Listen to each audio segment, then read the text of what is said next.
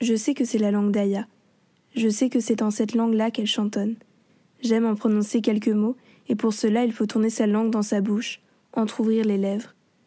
Malgré l'amour et la dévotion que je porte à mon père, je ne peux pas m'empêcher de la trouver belle, cette langue. Mais je ne lui dis pas. Monsieur m'informe que dans cette école, je n'apprendrai que l'histoire et la géographie de ce pays. Chaque matin, habillé d'un uniforme strict tel un petit soldat, en rang avec des dizaines d'autres petites filles, je devrais chanter un hymne à la gloire de ce pays devant un drapeau levé. Là-bas, ajoute-t-il enfin, les professeurs marchent avec une fine branche de bambou. Et si par malheur je ne connais pas toutes les paroles de cet hymne, fatchak.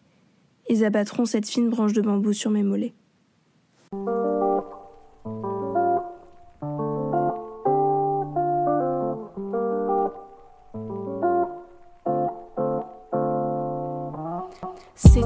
Chair, facing my desk, I can't hear anything from my chest. The clinks and ringtones make my watercon machine. What if the Deus Ex Machina intervene? Just imagine.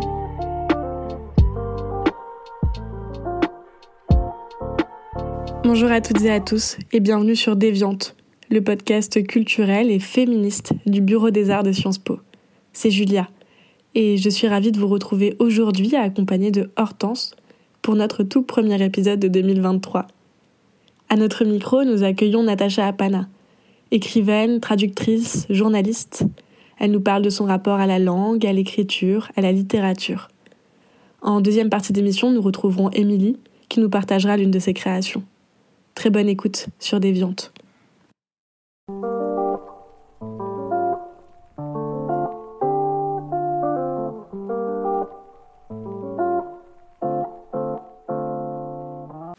L'exil a toujours été un cœur battant de la littérature. Des mots d'Homère à des écritures plus contemporaines, comme celles de Zeyna, Marjane et Tell, plus qu'une toile de fond, il est un sujet en soi. Il y a ses propres exils, physiques, psychiques, intérieurs. Puis il y a ceux qui nous hantent, ceux proches et lointains, familiaux, ancestraux d'autres contemporains. Les exils silencieux jamais mentionnés, ceux absents il est question ici des lignes, de textes, oui, mais pas seulement. Ces lignes découpent le territoire, le fragmentent. Elles se déroulent et viennent questionner nos propres limites géographiques, la rotation du corps et du cœur. Je viendrai citer les mots d'Etel Adnan, poétesse et artiste exilée libanaise. J'écris en français et en anglais, mais je dessine en arabe. Face à cette complexité de l'articulation des langues, des cultures, des origines, elle, avait fait le choix de l'abstraction dans un premier temps. L'art abstrait, c'était l'équivalent à l'expression poétique. Je n'ai pas éprouvé le besoin de me servir des mots, mais plutôt des couleurs et des lignes. Je n'ai pas besoin d'appartenir à une culture orientée vers le langage, mais plutôt à une forme ouverte d'abstraction. Plus tard, dans son travail, les mots viennent se nouer à ces figures graphiques, aux couleurs minimalistes. Un flou, un mélange identitaire culturel, un métissage. Natacha Paner, vous êtes originaire de l'île Maurice, traductrice, journaliste, écrivaine. Vous avez choisi la fiction euh, pour dévoiler l'ailleurs, dénoncer la violence cachée de paradis trompeurs, parler d'exil, pour vous interroger sur le souvenir. Vous avez une écriture du corps, de la mémoire. Vous décrivez souvent l'expérience de l'enfermement, qu'il soit physique ou psychologique. Et dans vos romans, la quête individuelle s'entremêle à celle plus large d'une géographie et d'une société. Alors vous êtes entré dans le monde littéraire en publiant Les Rochers de Poudre d'Or. Donc c'est votre premier roman et c'est l'épopée de travailleurs indiens qui sont venus remplacer les esclaves dans les, dans les champs de canne à sucre sur l'île Maurice. Et cet ouvrage, il fait écho à votre histoire familiale puisque vos propres arrière-grands-parents euh, étaient des immigrés indiens. Pourquoi est-ce que hum, le premier roman, c'est souvent le roman euh, des origines? Enfin, on fait souvent appel à sa, son expérience. Euh, alors c'est très intéressant que tu me poses cette question parce que figure-toi que j'ai terminé un manuscrit euh, cette semaine, un récit qui raconte l'histoire de mes ancêtres. Mais cette fois-ci, j'ai été franche. Je n'ai pas utilisé les atours du roman, de la fiction pour raconter cette histoire.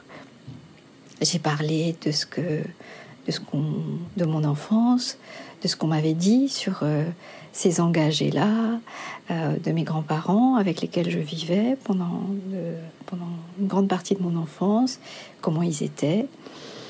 Et euh, c'est drôle parce que quand j'écrivais Les Rochers de Poudre d'Or, je comment dire, ça semble être une phrase étrange, mais euh, c'est la stricte vérité. C'est-à-dire, je, savais que j'écrivais une histoire qui me concernait, mais en même temps, euh, elle ne me concernait pas. Elle était tellement lointaine, elle était tellement, euh, oui, banale presque pour moi. moi, je suis une Mauricienne, mes, mes, parents sont des Mauriciens, mes grands-parents sont des Mauriciens, je me considère comme une créole, euh, je vis en France, j'ai beaucoup voyagé, euh, enfin par chance quoi, j'ai eu cette chance-là. Euh, mais et quand j'ai raconté l'histoire des rochers de poudre d'or, pour moi, il y avait dans cette histoire-là tous les ingrédients d'un roman. Euh, la traversée euh, de la mer, euh, la, confrontation avec un, autre monde,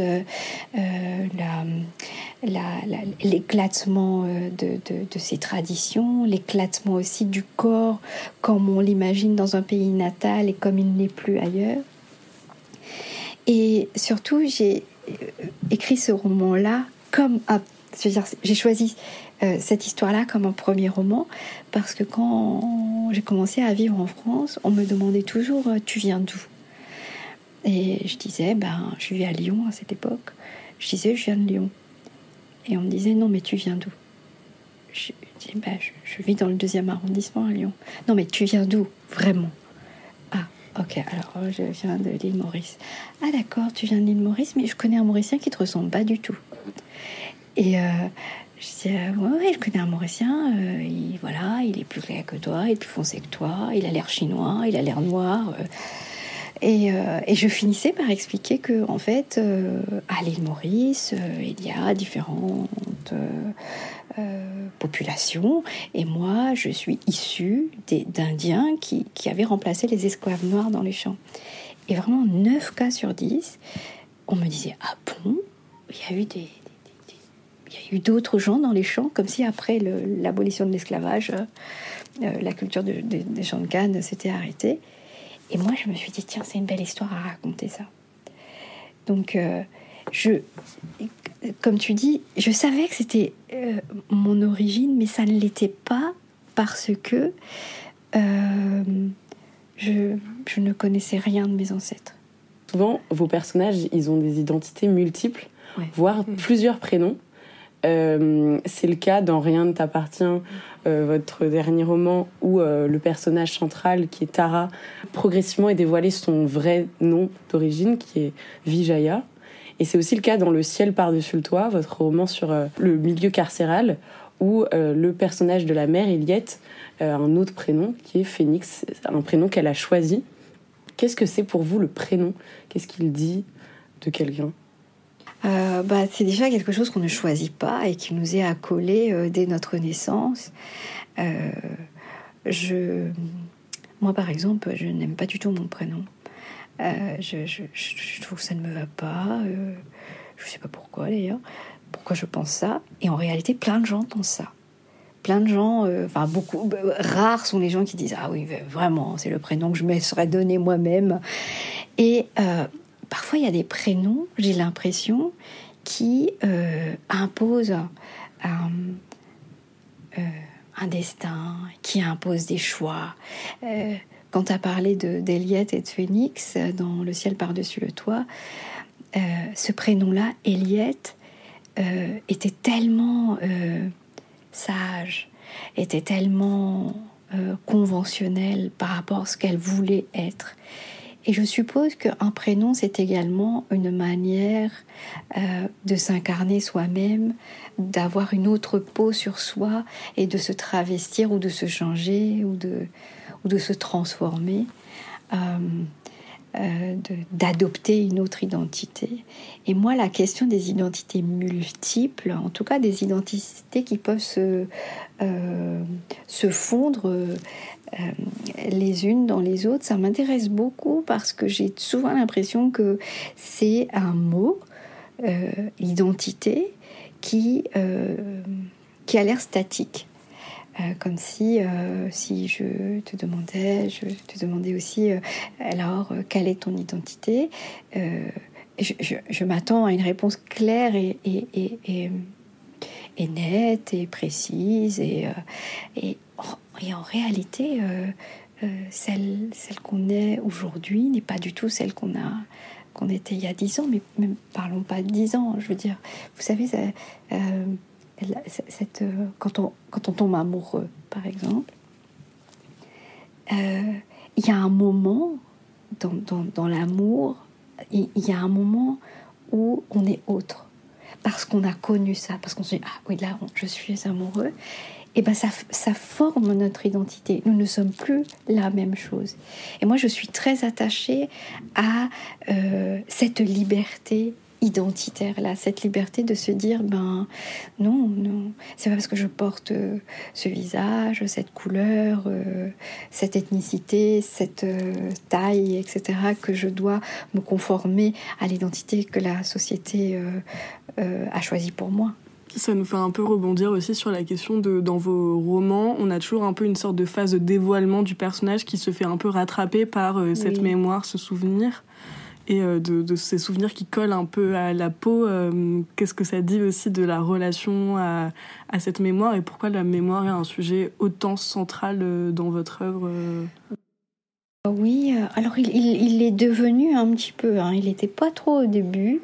je suppose que c'est parce que j'ai moi-même vécu, j'ai baigné dans euh, un, creuset où euh, j'avais l'impression qu'il y avait plusieurs mondes en même temps, euh, celui de mes grands-parents, de mes parents, de leurs ancêtres. ils me parlaient quand même de leur vie dans, une plantation. avec ce que ça veut dire ce mot-là, de, leur quotidien dans un camp de travailleurs. et moi, j'allais à l'école, je parlais français, je parlais anglais, j'avais des robes, des chaussures. Euh, la télé. Euh, et, c'était des gens que j'aimais et qui m'aimaient et je vivais à côté d'eux. Et euh, j'avais l'impression que la, mémoire, comme, tu dis, que c'était quelque chose de palpable. jamais on ne s'est assis à côté de moi en disant, tu sais, je vais te raconter quelque chose. Écoute bien, je vais te dévoiler. jamais. ça restait toujours dans, dans une manière d'être, ou quelque chose qu'on dévoile presque par hasard, en passant. J'ai entendu, est-ce que c'est vrai? Euh, Il y, a, y, a, cette mémoire-là, mais c'est une mémoire qui est euh, enrobée d'une pudeur extrême. D'où je pense euh, ce, voilà, cette idée du dévoilement progressif que j'ai Mm. qui n'arrive jamais comme, au théâtre, dans un lever de rideau, mais qui est toujours euh, euh, euh, comme un flou au cinéma, hein, c'est ça. Mm. C'est ça, on dit un fondu. tu as toujours quand même cette chose du silence dans les familles qui, je pense, est un peu un ciment de, de toutes les familles, de, de, taire certaines choses, de pas les mentionner, d'avoir cette mémoire qui est à la fois sourde et vraiment très bruyante, où on le sent et qui colle à, à la peau. Et enfin, je pense que c'est quelque chose très universel à tout le monde. Oui, absolument, absolument. Je crois que euh, à chaque fois que tu, bah, quand j'avais publié Le ciel par-dessus le toit, surtout, j'avais été très étonnée de euh, de ce texte qui parlait en fait de, l'empêchement, de l'incarcération, et en réalité, ce texte a beaucoup été reçu comme un texte sur euh, les non-dits dans les familles, sur le silence sur euh, le fait d'être à côté, de vivre à côté pendant des années et de ne pas se dire les choses. Euh, euh, il y a aussi, je crois, dans toutes les familles, une personne qui dit mais moi je veux savoir. Mm. moi je moi, je suis toujours étonnée, par exemple, de, chez, la mienne, chez mes amis, euh, une sorte d'acceptation de ces non-dits-là. Je trouve c'est une force, en fait, de, dire bon, ben voilà, c'est comme ça, et j'arrive à me à avancer, à me construire. Euh, moi, c'est plus, c'est plus compliqué pour moi. Euh, sur ce non-dit, j'essaye de construire quelque chose, même si je ne saurais jamais qu'est-ce que son non-dit cache, mais quand même, je ne peux pas le laisser tranquille. Et justement, c'est ce que vous disiez dans votre introduction de, du recueil Petit éloge des fantômes. Vous essayez de vous confronter à ben, vos propres fantômes, les, ces non-dits, euh, ces absences. Et vous le publiez parallèlement à Tropique de, de, la violence, où vous rompez pour la première fois avec l'île Maurice, qui n'apparaît donc euh, pas du tout. Comment on fait pour euh, raconter des personnages qui sont très loin de nous, dont on est au premier abord étranger, pour les dire bien? Juste une précision, c'est pas la première fois que je romps avec l'île Maurice. J'avais écrit deux autres. Euh, mon troisième roman se passe à Lyon, La Noce d'Anna, mm. et mon cinquième roman se passe entre Paris et les Landes. Enfin bon, voilà. Donc pour moi, c'est pas ça le. le... J'ai pas, j'ai pas l'impression de cette rupture-là mm. à ce moment-là. J'avais eu cette impression-là au troisième, vraiment. Mais euh, pour euh, la, question plus précise, il me semble que la chose euh, la plus importante à dire, c'est que j'ai vécu à Mayotte. J'ai vécu deux années à Mayotte. C'est beaucoup, c'est peu, je sais pas. C'était euh, à la fois euh, intense, épais, c'était fuyant. J'avais l'impression que le temps était tout à fait autre. Par exemple, je vais te donner un exemple. Euh, quand je suis arrivée en 2008, euh, ma fille venait de naître, elle avait deux mois. Donc, euh, en parents bien responsables, nous sommes allés à Mayotte avec un nourrisson de deux mois. Et, donc, les, premières impressions de, cette île, c'est que c'est une île aux enfants. Il y a des enfants partout, partout, partout, qui courent, qui vont à l'école, qui, qui, jouent. oui, ça, c'est quelque chose de vivant, de bouillant comme ça. Et oh, j'étais, je me suis dit, c'est formidable, de vivre ici, d'offrir à, ma fille une enfance euh, euh, euh, ilienne, une enfance insulaire comme moi j'ai connu, les mangues, les plages, rester pieds nus, voilà, avoir plein de copains. voilà, c'était ma vision de parisienne complètement tordue là quand j'arrivais, alors que j'aurais dû, comme on dit en anglais, I should have known better. J'aurais dû savoir. Et en fait, euh, peut-être euh, un mois, ouais, un petit mois, euh, je rencontre ma voisine je viens d'aménager dans une petite maison au centre d'une commune. il y a des, malheureusement, il y a des quartiers à Mayotte, on, appelle ça le mouzongoulan. Le mouzongou, ça veut dire un blanc. Donc, où il n'y a que des, métropolitains qui vont travailler. Donc, euh, euh, on, avait une petite maison euh, très, très, très sympathique en plein milieu d'une commune qui s'appelle l'abattoir. où il y avait un ancien abattoir, ils prononçaient ça l'abattoir. Donc je sors et je rencontre ma voisine en face. En fait, elle est, elle est, elle, elle est là depuis trois mois et c'est une policière. Elle travaille à la police aux airs et aux frontières. Et j'ai honte quand je dis ça, mais je me souviens, je lui dis alors, ça va ah, C'est formidable ici, c'est vraiment une île aux enfants et tout. Elle m'a regardé, elle m'a dit mais non, pas du tout ces enfants-là que vous voyez, ils, ils, ont l'air bien gentils, euh, mais à l'adolescence, ils n'ont personne. Ils, sont parfois sans papier, ils n'ont pas leurs parents, mais je pense qu'elle sortait, c'est devenue une très grande amie, elle s'appelle Marie. Euh, d'ailleurs, euh, pour le rendre hommage, j'ai appelé mon personnage Marie. Je pense qu'elle avait une très grosse journée ce jour-là.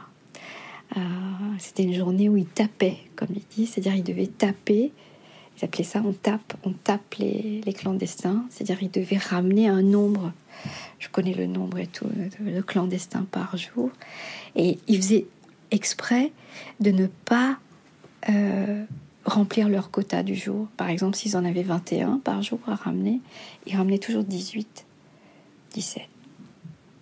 Parce que elle me disait, si on ramène 21, on va me dire, mais tu as ramené 21, tu peux ramener 22. Donc je pense qu'elle avait une très mauvaise journée. donc elle m'a dit mais non mais ça va pas. Vous savez, euh, certains n'ont pas leurs parents, certains, parents ont été ramenés à la frontière et tout. Et j'ai été à partir de ce moment-là, c'est comme si quelqu'un m'avait lancé une grande claque en disant réveille-toi. Et à partir de ce moment-là, ce que je voyais n'était jamais ce que je voyais. Euh, par exemple, euh, quand on allait à la plage, euh, la plage c'est très sympathique, etc. Mais moi, je me tenais toujours de manière à regarder la route, parce que sur la route, souvent, passaient des, des sortes de camionnettes dont, dont, l'arrière était recouvert d'une grille. Et là, il y avait des clandestins. Et donc ça faisait comme une cage.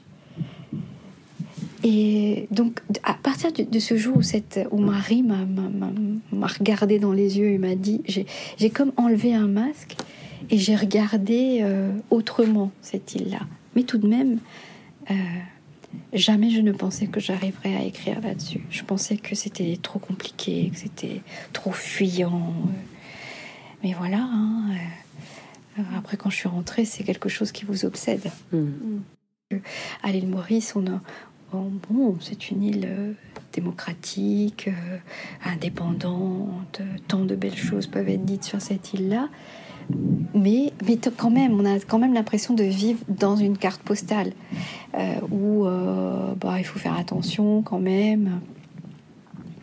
les hôtels sont fermés. moi, ça m'amuse quand il y a des gens qui me disent Ah, j'étais à l'île Maurice, le chauffeur de taxi, il est intelligent. Il connaît tout sur la politique. J'ai envie, d'hurler. Euh, voilà, il y, a comme ça des, stéréotypes euh, qui restent, qui ne sont pas la réalité. Euh, je crois que ça nous apprend à faire attention. Dans, dans ma vie au quotidien, quand je rencontre quelqu'un, même si j'ai été dans son pays pour en tourisme, j'y connais rien. Il faut faire attention, attention à ce qu'on dit, attention aux choses qu'on pense savoir euh, sur un lieu. Euh. moi, j'étais baignée dedans. Hein. Tant de gens connaissent mieux mon pays que moi-même. Euh. je me souviens une fois un salon du livre, il y a quelqu'un qui est venu qui m'a dit Tu, déjà, hmm. tu connais Flac Je dis Non, je connais pas Flac. Je, je, si, c'est comme si on vous dit Est-ce que tu connais Grenoble? Bah, oui, je connais Grenoble, mais je, ne vis pas à Grenoble. Non, je dis non, je, connais Flac, mais je connais pas Flac. Tu connais pas la rue, machin, bidule, où il y a le commerce? Non, je connais pas. Tu connais pas ton pays. Alors, c'était une conversation surréaliste. Il testait mes connaissances. Le, rôle de l'écrivain face aux stéréotypes, est-ce que c'est pas justement une sorte de déconstructeur d'idées reçues? Je ne sais pas si je lirais comme ça. Moi, je crois que le rôle de l'écrivain est d'essayer de dire la vie comme elle est. Et non pas comme on voudrait qu'elle soit. C'est-à-dire euh, en se confrontant à ce mirage-là. Euh, si l'écrivain disait à la première ligne euh, ce mirage n'existe pas, ça ferait pas un livre. Mais s'il raconte l'histoire de quelqu'un qui fait un chemin pour se confronter à cette illusion, pour aller derrière. Pour, enfin, là, ça, à ce moment, ça donne quelque chose. Vous êtes également journaliste, et nous, on s'est demandé par rapport notamment à Tropique de la violence. Mm. Est-ce que le roman est quelque chose qui s'impose à vous euh, directement? Enfin, pourquoi par exemple avoir décidé d'en faire un roman euh, choral plutôt qu'un très long reportage euh, sur ces jeunes À Mayotte, non, je n'ai jamais pensé à ça jamais pensé à faire un grand reportage parce que il y en a tellement de documentaires, de reportages, d'articles de journaux. Mais je n'ai non, je n'ai pas pensé à ça. C'était vraiment euh, euh, pour moi la, une, une matière. Euh, vois, de chair et d'os, quelque chose à raconter, parce qu'il y a, il y a une histoire, il y a, il y a des secrets, il y a la présence de ceux qui sont morts. Euh, ça, c'est des choses que tu ne peux pas raconter dans un, dans un article. Tu ne peux pas dire que quand tu es là, tu sens que ouais, mm. tu n'es pas seul et qu'il y a quelqu'un d'autre. Tu, tu peux pas dire ça, même si c'est la vérité, c'est ta vérité. Mm. Enfin, on peut pas suggérer dans un article. Non. Non, tu peux pas suggérer, tu peux laisser entendre mm. par la voix de quelqu'un qui te le dit, mais quand c'est toi-même qui le pense, c'est compliqué. C'est compliqué. Et ce que j'aime dans le roman, c'est que tu vois le personnage, il a existé avant, avant que tu n'arrives. Il n'est pas né de ta plume. En réalité, il est sorti du ventre de sa mère bien avant toi. Et ça, je trouve que c'est formidable de toujours penser à ça, de dire qu'il était là avant et que ce que je vais raconter de lui, ça va être pendant un moment. Mais son histoire, la manière dont il a parlé à ses parents, ses frères, les histoires qu'on lui a racontées, tout ça, ça existe. Et ça, ça, c'est formidable. Je me souviens que tu avais parlé de personnages qui t'ont échappé, euh, qui avaient leur vie propre avant que tu commences à en, écrire euh, la trajectoire et que tu n'as plus maîtrisé, qui sont morts. Qui sont morts. Ouais, ça c'est. Euh, mm. ah, ça fait longtemps que c'est arrivé, mais vraiment. C'était dans mon premier roman, Les Rochers de Poudre d'Or. Ça m'est arrivé encore après pour mon quatrième qui s'appelle Le Dernier Frère. Euh, donc pour ce premier, c'est vraiment, il est, il est, pour moi, il est superbe, il est, il est beau, il est. Je commence toujours par l'apparence. Hein, non, mais c'est dingue. Donc voilà, c'est quand je dis il est beau, pour moi, il est beau. Il a une sorte de caractéristique qui fait que c'est un grand personnage de roman. Voilà, donc euh, il, est, il, est, moderne, il est, il est courageux, il est tout ce qu'il faut, mais il meurt. Et il, vraiment, il meurt bêtement. Il meurt de manière stupide. Et quand je me souviens, quand, j'écrivais, il meurt, j'ai une voix qui me dit il meurt, mais je continue. Parce que c'est comme ça. Parce que sur ce bateau-là, dans la manière dont cette traversée-là se faisait, les morts subites, les morts accidentelles, les morts comme ça, la bête, euh, les morts non prévues, et eh ben ça existait. Et pourquoi ça n'existerait pas, puisque c'était la vérité? Et voilà, et parfois ça m'échappe. Et plus tard, après, à la fin du texte, l'ombre te permet de voir autre chose. Euh, l'absence te, te, permet de voir la présence d'autre chose. Donc, euh, après, je me dis, ah, c'était pas mal finalement. Et, justement, donc vous, vos personnages vous échappent, vous laissez et vous leur laissez l'espace d'exister, vous laissez mm. aussi un espace au lecteur. Euh, dans, tu, crois ce que tu c'est sincère ce que tu dis? Oui. Ah, c'est aussi une thématique qui imprègne pas mal euh, les débats sur le female gaze. C'est l'idée de mm. faire des personnages qui soient pas des objets auxquels on puisse s'identifier qu'on puisse ressentir. Et vous avez une écriture euh, quand même très sensorielle mm. qui donne largement la place au lecteur vous avez l'air très contente que je vous le dise. Euh, c'est quelque chose qui vous tient à cœur oui, bah écoute, c'est pour ça que je te demande ce que tu crois, est-ce que c'est sincère, ce que tu est-ce que tu m'aimes vraiment? Ce que je veux dire, c'est que moi, je suis euh, très attachée quand je lis un texte, un roman, un récit, enfin plutôt plutôt un roman, que que euh, qu'on me laisse une place à moi qu'on ait confiance dans mon intelligence, dans mon libre arbitre, qu'on ne me dit pas quoi penser, comment penser et euh, euh, quoi, euh, quoi attendre.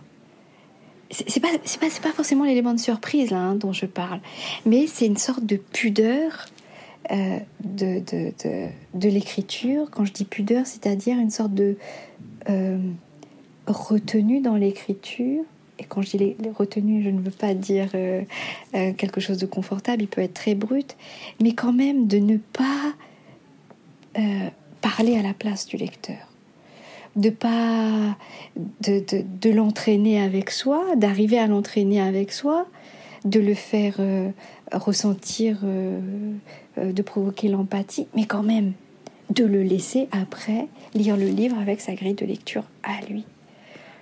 Et que ça le touche euh, là où ça devrait le toucher ou que ça ne le touche pas là où ça devrait le toucher. Vous parlez beaucoup du choix du mot juste. Oui. Comment on parvient euh, à trouver le mot juste? Et vous avez fait de la traduction et c'est Ah oui. là où je veux en Mhm. venir c'est que euh, la traduction c'est il faut parvenir à retranscrire euh, la musique d'un autre auteur Oui. et donc Mhm. je pense que c'est précisément là que euh, on peut éprouver la recherche du, mot juste. Euh, qu'est-ce que ça vous a fait d'être traductrice pour votre travail d'écriture et, et vice versa Euh, Je ne le fais plus, hein, le travail de traductrice, parce que je trouve ça tellement compliqué. Parce que, au-delà du mot juste, il fallait reproduire le ton, la musique, la, le rythme général. En réalité, dans la traduction, la- c'est pas tant la recherche du mot juste que euh, la recherche de l'onde juste. C'est comme être sur la même longueur d'onde que l'auteur, tu vois, l'auteur ou l'autrice. C'est ça en fait. Et euh, je sais que quand je traduis, en tout cas les, quatre romans que j'ai traduits, euh, je les ai lus, je les ai relus, je les ai re-relus, voilà, pour euh, l'histoire, euh, le style, etc. Donc euh, ensuite, on, lit comme une sorte de radiographie du texte en disant ah oui d'accord elle a fait ça elle a sa technique c'est ces phrases longues là elle aime bien ce genre de paragraphe et tout ça sans jugement sans une once de jugement en disant non, euh, moi j'aurais jamais fait ça à sa place. Non. Ou en disant ça c'est pas très bon. Au contraire c'est bien trouvé ou je, je sais pas mais mais vraiment en restant le plus loin possible du jugement. Et après il y a une autre lecture que j'aimais beaucoup faire en essayant de combiner les deux. C'est-à-dire en combinant la lectrice que je suis et la, la, la- la traductrice. Euh, et ça c'était très très compliqué. Mais mon expérience la plus superbe de traduction que j'ai eue, c'était un, livre euh, qui euh, c'est le prequel d'Autant d'emporte le vent, paru en 2004. 2015 même aux États-Unis, ça avait fait pas mal de bruit. Donc c'est un historien qui décide de raconter euh, l'histoire donc euh, de la famille de Scarlett. Mais en fait, la première partie, c'est euh, euh, un narrateur extérieur qui raconte l'histoire du domaine. Et la deuxième partie, c'est la nounou de Scarlett qui parle. Donc, c'est une esclave, juste avant la guerre de sécession. Et donc, elle parle avec ce qu'on appelle le African American Vernacular English. Et tout à fait par hasard que j'ai eu ce travail. Je, ch- je cherchais beaucoup. Enfin, une époque où j'avais un peu de mal à joindre les deux bouts. euh. Donc j'ai l'éditrice au téléphone pour tout à fait autre chose parce que je faisais un peu de lecture, un peu de correction. Je lui disais toujours est-ce que si tu as une traduction, je veux bien faire, mais jamais elle trouvait quelque chose qui pourrait m'aller. Puis surtout, l'édition, c'est voilà, là, les, traducteurs sont les, gens de l'édition les moins bien payés. C'est-à-dire, il faut en un mois, il faut traduire, hein, c'est terrible. Et puis les tarifs, euh, pardon, c'est pas une émission politique, mais c'est les tarifs, euh, les tarifs de un peu, hein, quand même, ouais. voilà, les, ta- les tarifs de, de, de, de la pige, de la page, mais c'est- c'est c'est indécent. Et, euh, et donc, euh, on arrive à parler de traduction. Elle me dit, ben voilà, là, on a un gros projet de traduction. On a trouvé le premier traducteur pour la partie donc narrateur extérieur. Et là, pour le deuxième, euh, pff, on comprend pas, personne ne veut y faire. Euh, et moi, bon, ça m'intéresse. Je sens que non, moi, je ne l'intéresse pas. là, tu vois, Euh, parce qu'elle elle, elle me dit, mais vraiment, c'est pas, euh, c'est un anglais. Elle me dit, c'est un pidgin. Je dis, ah bon, je suis pas sûre c'est un pidgin. Et moi, j'ai une passion pour, les films de Black Exploitation des années 80, c'est où le cast entier est noir. Euh, tu vois, c'est les ancêtres de Spike Lee. Euh, et, et je trouve que j'ai un intérêt historique pour tout ce qui concerne l'implantation. Et donc elle me dit, mais tu vois, personne n'arrive à traduire, je ne sais pas ce que je vais faire. Et elle me, elle me lit la première phrase du texte. La première phrase du texte, c'est He asked if I would like to drum the broom with him. Donc, mon français littéral, c'est il, il m'a demandé si je voulais euh, sauter par-dessus le balai avec lui. C'est ça la truc littéral. Elle me dit, je comprends pas. Et moi, je sais ce que c'est. Je dis non. Je lui demande si elle veut l'épouser. Parce que dans les plantations, euh, euh, les esclaves, tu vois, leur, d'ailleurs ça, existait aussi dans les plantations des engagés indiens, tout ce qui regardait leur vie intime, personnelle, leur vie secrète, devait se faire à l'insu de, des maîtres. Et donc, euh, tout ce qui concerne la culture, la tradition, les rites, ils devaient les trouver eux-mêmes. Et les esclaves noirs, c'était terrible, ils étaient dans un dénuement. Et ils ont inventé une manière de sceller une union qui était donc ils se tiennent par la main et ils sautent par-dessus un balai. Jump the broom. D'ailleurs, aujourd'hui, il euh, y a beaucoup de, mariages, quand, ça concerne les, Noirs américains, où ils intègrent ça. Ils ont un balai, jump the broom. Et non, je lui dis non. En fait, il lui demande de se marier. Je ah bon? Je dis oui, oui, jump the broom, jump the broom, c'est une tradition. et, euh, et, j'ai senti un silence. Et elle me dit, tu veux le faire? Je dis, oui, bien sûr, évidemment. Et là, c'était tellement compliqué, mais tellement passionnant. Par exemple, les esclaves vivaient beaucoup dans, dans des plantations où il y avait évidemment les champs de coton, mais également, également beaucoup de chevaux. Donc leur langue avait beaucoup d'éléments d'équitation.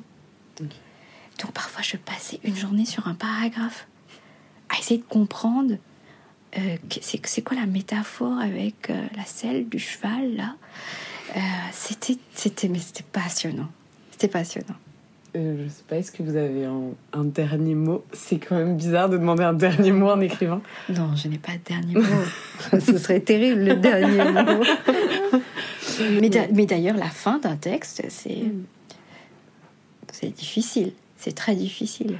Et est-ce qu'on a l'impression de laisser, euh, enfin, d'abandonner les personnages quand on. Abandonner, non. Non, mais parce qu'ils vont continuer, sauf, sauf s'ils meurent. Mais comme ils étaient là avant, moi, moi j'ai toujours ça. Euh, après, ce qui est intéressant, si tu veux, c'est après quand le livre sort et on me dit mais euh, ah mais qu'est-ce que c'est, qu'est-ce qui va lui arriver? Maintenant la grande question quand tu vas voir les lycéens, est-ce qu'il y aura deux? Tropique de la violence 2, Rien ne t'appartient 2. Voilà, c'est leur truc, c'est série Netflix. Et après, tu as des surprises comme ça. J'ai un personnage, moi, un tout petit personnage récurrent parfois, tu le retrouves par ça, comme, qui s'appelle Fanny. Et donc, euh, Fanny euh, n'a aucune importance encore. Et un jour, dans une librairie au fin fond de la Provence, superbe, euh, c'est beau, et il y a une dame assez âgée qui me dit Mais moi, je suis là pour Fanny. Ah, mais je l'aurais embrassée. je dis Ah bon Il me dit Mais oui, parce que j'ai déjà vu. Fanny était là, dans un autre de vos textes, et elle revient. Mais j'en aurais pleuré. J'en aurais pleuré. Je me dis bon, enfin, En fait, tout ça a un sens. Dans l'atelier d'écriture, vous nous aviez fait lire une poétesse.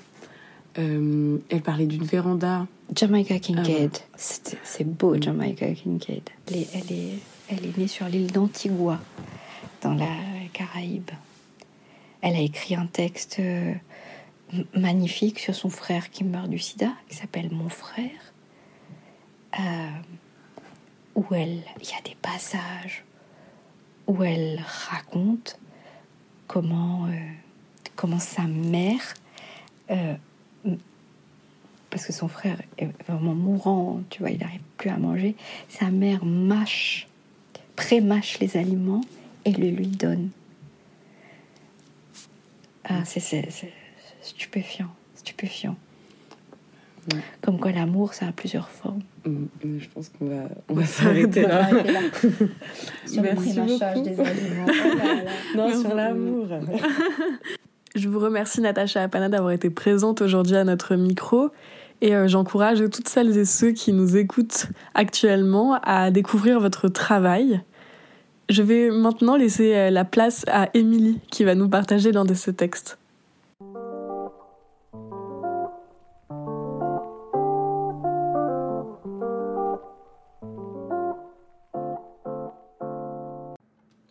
J'ai décidé d'exister.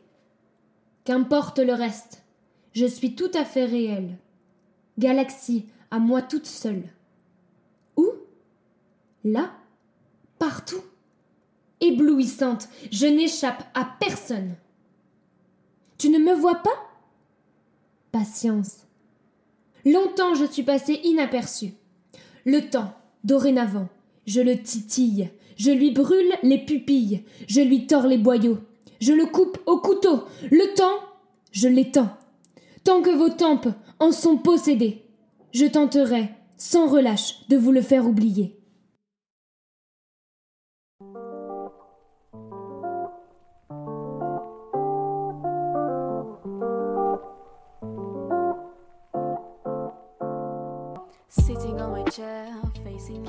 D'entendre un épisode de Déviante. Nous espérons qu'il vous a plu. Déviante est un podcast artistique et féministe du Bureau des Arts de Sciences Po. Vous pouvez nous écouter et nous retrouver sur toutes les plateformes de streaming, comme Spotify, Deezer ou encore Apple Podcast. Vous pouvez également nous suivre sur Instagram, déviante.sciencespo. Enfin, n'hésitez pas à nous partager à votre tour vos avis et recommandations. À très bientôt. Nous tenons à remercier Célia Cully pour le générique de notre podcast. Somewhere a piece of us.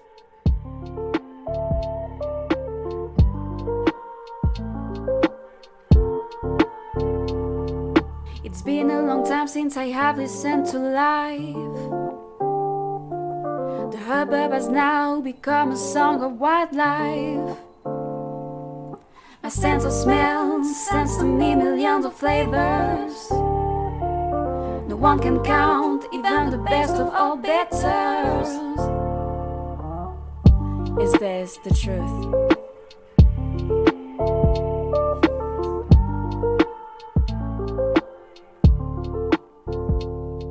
Just accept the world as it is. Do not try to control it as when that with is. I'm not longer breathing. Just poisoning myself, it's time to put on my machines on the shelf.